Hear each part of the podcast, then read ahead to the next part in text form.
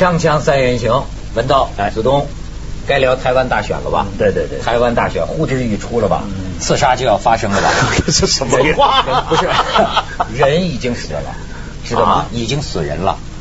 这个台北吧，如果我没记错的话，啊。六十多岁的一人，他是支持蓝的，啊。然后看到这个四个国民党那个四个笨蛋。四个笨蛋跑去民进党那儿踢馆嘛，啊。不是一下子给人骂嘛，对。他就担心这会不会影响这个马英九的选情，然后呢？自焚啊，自杀了，这就自焚了。自杀了，留下遗书，四个大字一马当先，就是说勉励大家是吧？天哪！你知道死了没有？死了。我这一会儿死人了吗？已经到，而且你知道已经肾上腺素到了什么程度？听说过肾中风吗？肾脏中风，医生说十万个人里头才会发生一起肾肾还会中风的，就是肾这不应该那是马上风才会 那是你得的病，那 个肾中风，肾就是说肾的血管也会堵塞，而在这个台湾南部，现在已经因为选举太热了、太紧张了，引起两宗肾中风。但但我觉得台湾现在慌，听你讲的肾的慌，肾的慌吧？但我觉得这回真的已经没以前热了。是吗？那你不觉得吗？我觉得台湾就是过去几年呢，就以前的台湾呢，就是个呃，曾经一度是政治上全民投入的。我记得那时候大概十年前还是八八年前、七年前去台湾的话，就是打的啊。这的士师傅一听你香港来的，就问你说啊，香港来的，那么你是支持蓝的还是绿的？你得好小心回答。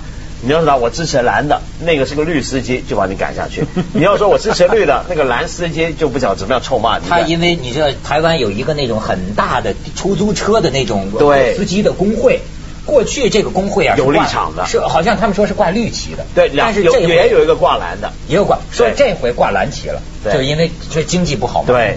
然后呢，这时候我试过啊，我说，哎，我香港来的，我对这不熟悉，就避了这个。他说，哦，香港来就不关心了，那你这也不对啊，还得招骂。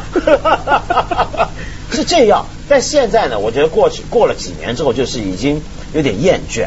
我发现有些人热了几年，你不能老是热下去，对不对？就热到一个程度，就大家已经开始有一些中产或者年轻人了，开始已经厌了，不大想谈。香港人不过，我觉得还是羡慕的。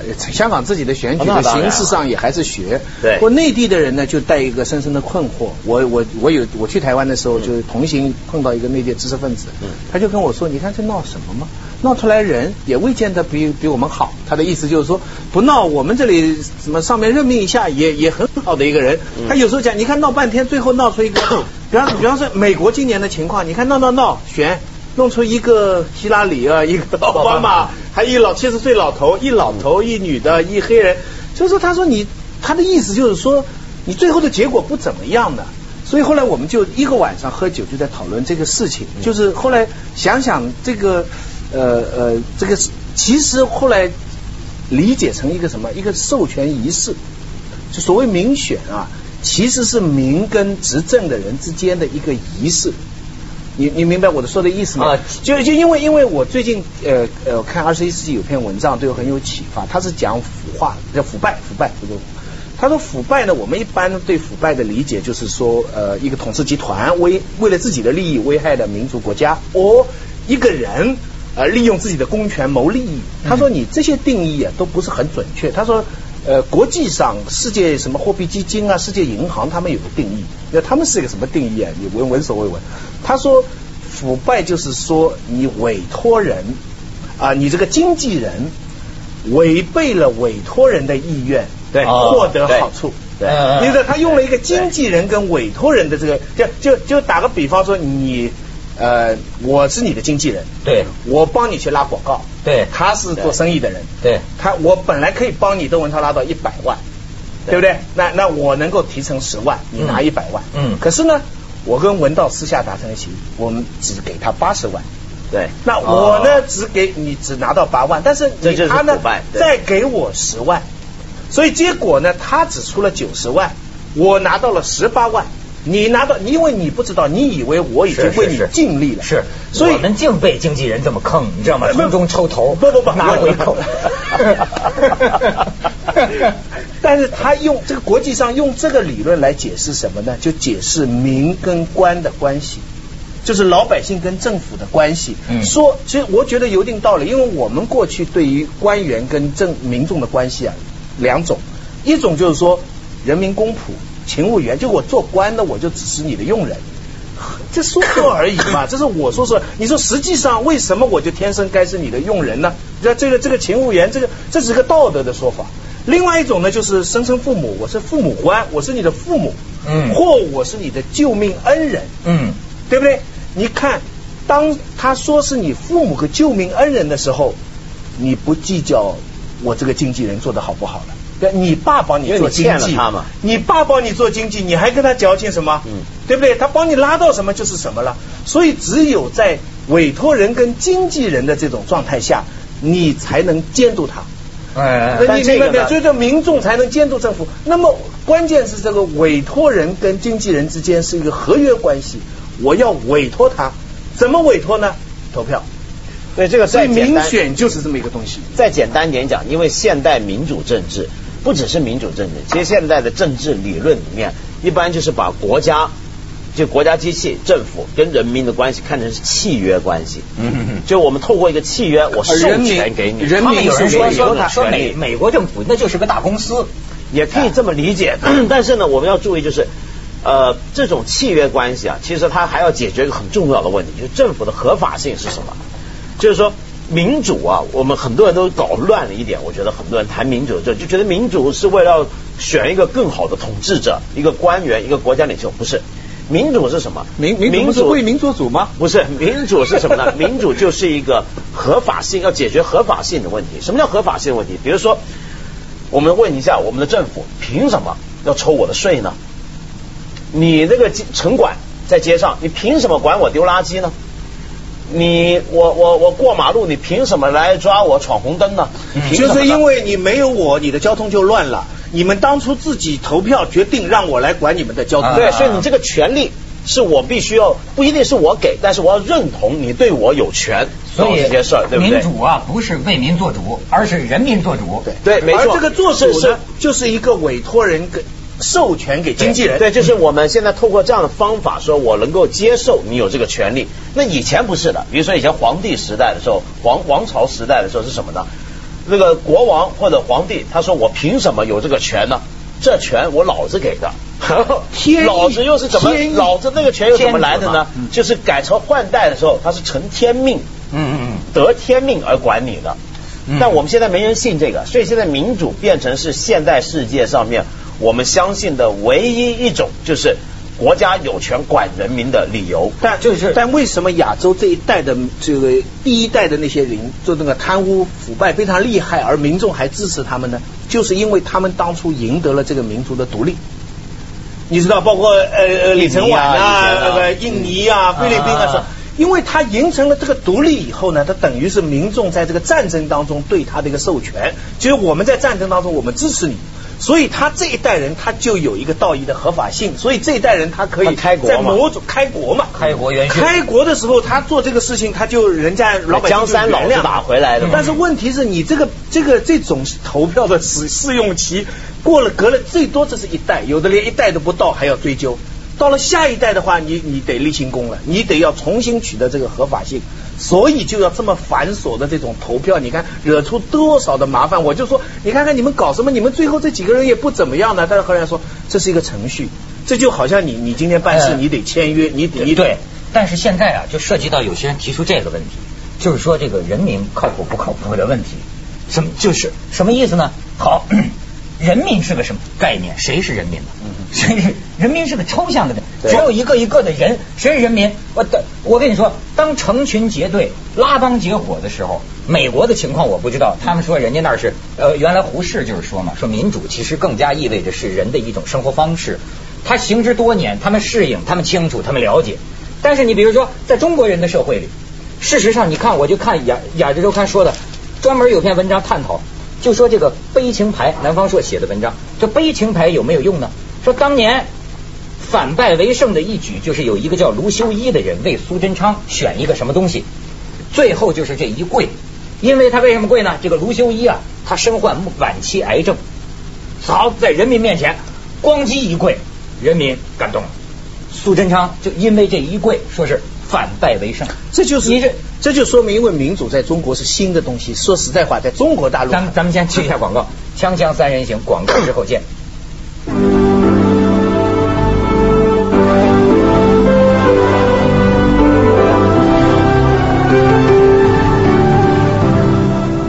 我的感觉啊，要说这个每人一票全民直选，会有一个特别大的问题，因为你看我们是搞大众传播学的，咱这新闻系学大众传播学，人会被忽悠，是吧？对，人有真的有方法人解决太容易被。为什么说你看现在台湾都是说你打什么牌？你是打悲情牌，还有那个台南的那个地下电台，你知道他怎么会？他说什么？现在又炒作什么一中市场的议题嘛？对他就说你一中市场就是什么呢？跟那个老百姓跟那农民有忽悠，就是说台湾男子就没有工作，台湾女人就找不到丈夫，年轻人都得去黑龙江。你这个，但是听了就有人信。所以呢，所以呢，就有一个解决方法。什么解决方法？因为我们首先要了解，就是今天我们中国人讲民主啊，常常有一种很僵化的想法，就觉得民主是一种已经完成了的东西。比如说美国、英国，我们讲啊，人家是民主国家，就觉得他们的民主呢，就已经代表了民主的终极的形态。其实远远不是这样。我们现存的民主体制里面，没有一个是完美的。我们要知道，民主在完全可能发展出一个比它更好民主在人类社类会主义特色的对民主在人类历史上是种很年轻的政治制度，对对不对？比起帝王的对这个太年轻了，天意授权的对所以它还有很多发展空间。比如说，美国最近很多学者甚至政治家都提出一种新概念，什么概念？因为你说忽悠啊，你别看我们中国老百姓或者台湾人给人忽悠。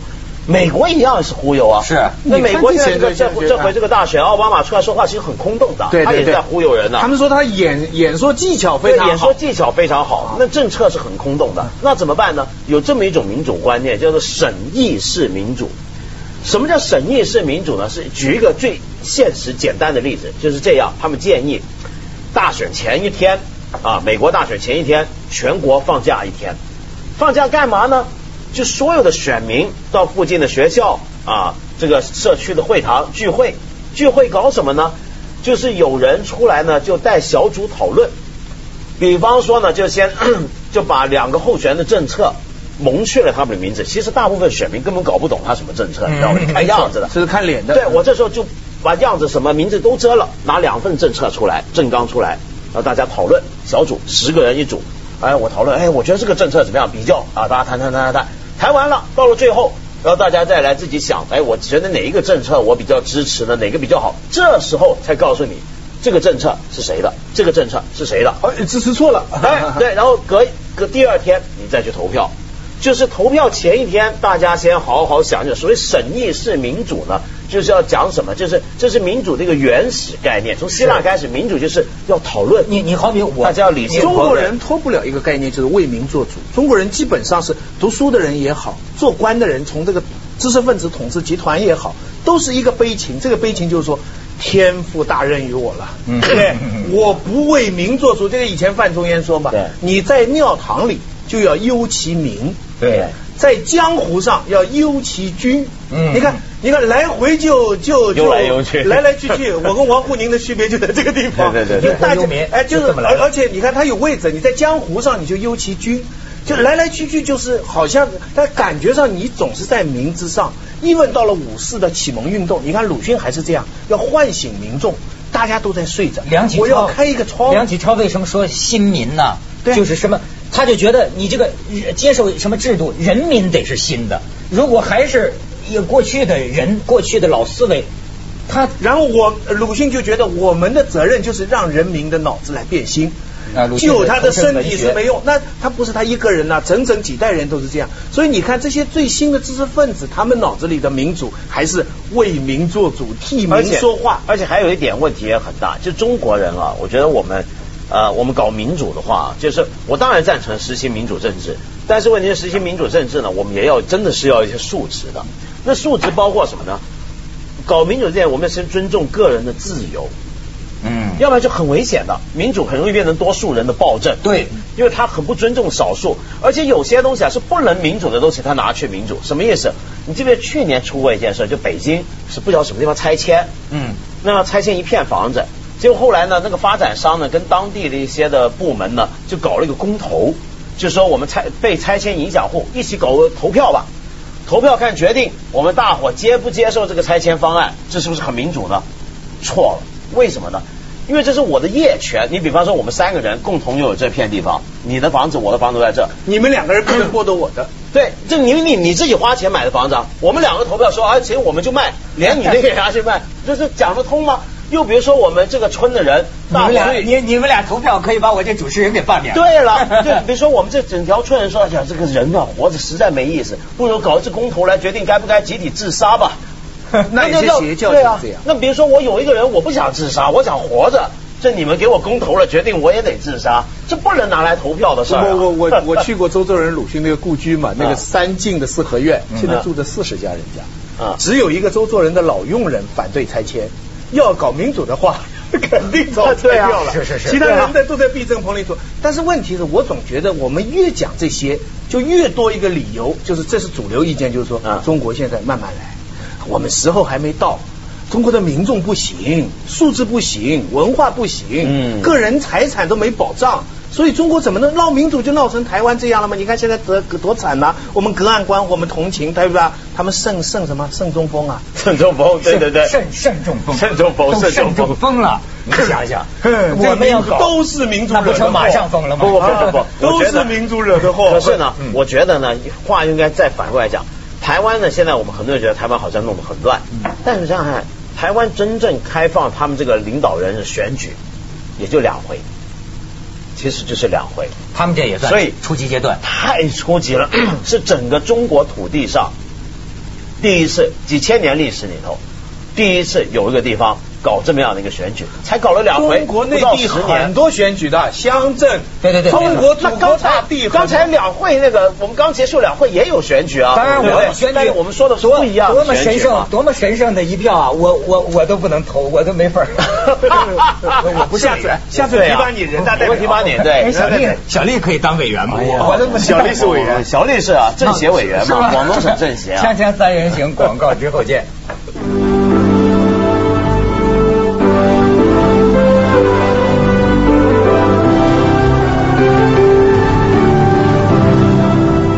所以其实你看我这个政治幼稚病的人哈，我看这我一感受跟你们都不一样。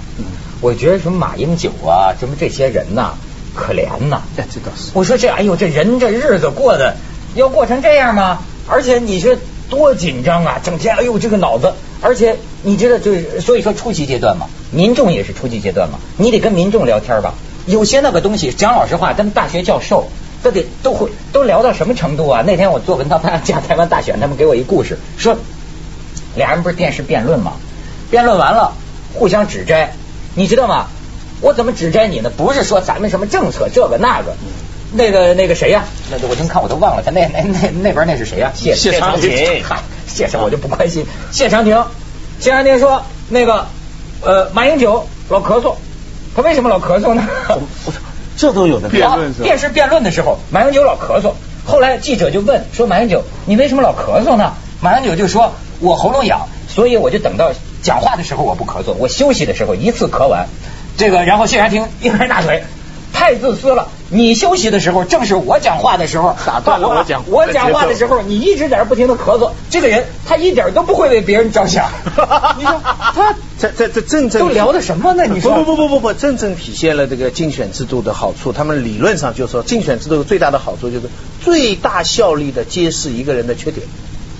因为因为你们两个人吧你自己会最大限度的表现你的优点，但是人都不会说自己缺点。那我就觉得，可是你就在说我觉得我的缺点。我要是个选民，我就会觉得这像个综艺节目。我这是玩选超女呢，还是选总统？难道这能表示人品吗？或能这能帮助？呃，但是好像有的选民就这样一说，你看，哎呀，他是自私啊，那人品不好，不选他。这个东西啊，就是但反过来也可以说认为谢长廷矫情啊，哎也有你看可能啊所以这就是一个数值的问题表演嘛但讲数值问题呢，当然我们现在马上说哦，这个中国呢民主要慢慢来。可是我觉得所谓慢慢来这个东西啊，我们也要这么来理解，就是说民主像骑学骑脚踏车跟学游泳，你总不能呢学游泳是怎么学的？我不是先在陆地上什么蝶式啊什么各种式的这个录影带看了几百遍，然后呢在陆地上自个儿滑半天，然后读理论，然后才下水。你是总得先泡泡水，嗯一步一步慢慢来。跟性爱一样。对，跟性爱一样。也不能说我啊，性爱还有点性爱，你总能看 看好袋子再去搞，对吧？对对对，游泳这是个游，泳，美国就是毛片嘛，咱们先看毛片，看到了，然后咱们自己来就得慢慢来。没这种事？情你你别说，你看英，你你别说像英国的民主发展到今天，我觉得英国民主有时候是比美国比较比还成熟，但那是搞了五六百年的。但是再多百年也没用，法国那么成熟，你看弄出个萨科齐 没错，也不怎么样嘛，对不对？所以归根结底还是这个程序吧。它的结果，说实在，我觉得历史上有好多好很多好的君王，说实在话，民主也被未见得选得出来这样的人，是是是对不对？是啊可是呢，我们不能是因为就是现在我们要经纪人嘛，主要就是说我们长大了以后，你发现你找不到爸爸妈妈了，嗯你在你在石家庄有爸爸妈妈，你在很突然的情况下有救命恩人，可是大部分的时候你要做什么事情，你得找经纪人。啊没有爸爸妈妈好找了，你不能老靠着爸爸妈妈，你你只能找，你只能委托给人家。所以我觉得国家也是这样，民族也是这样。当然你碰到一天大救命恩人，碰到一父母，那是你的运气，可是几百年才一回，对不对？对，就所以他们说民主不是说最后。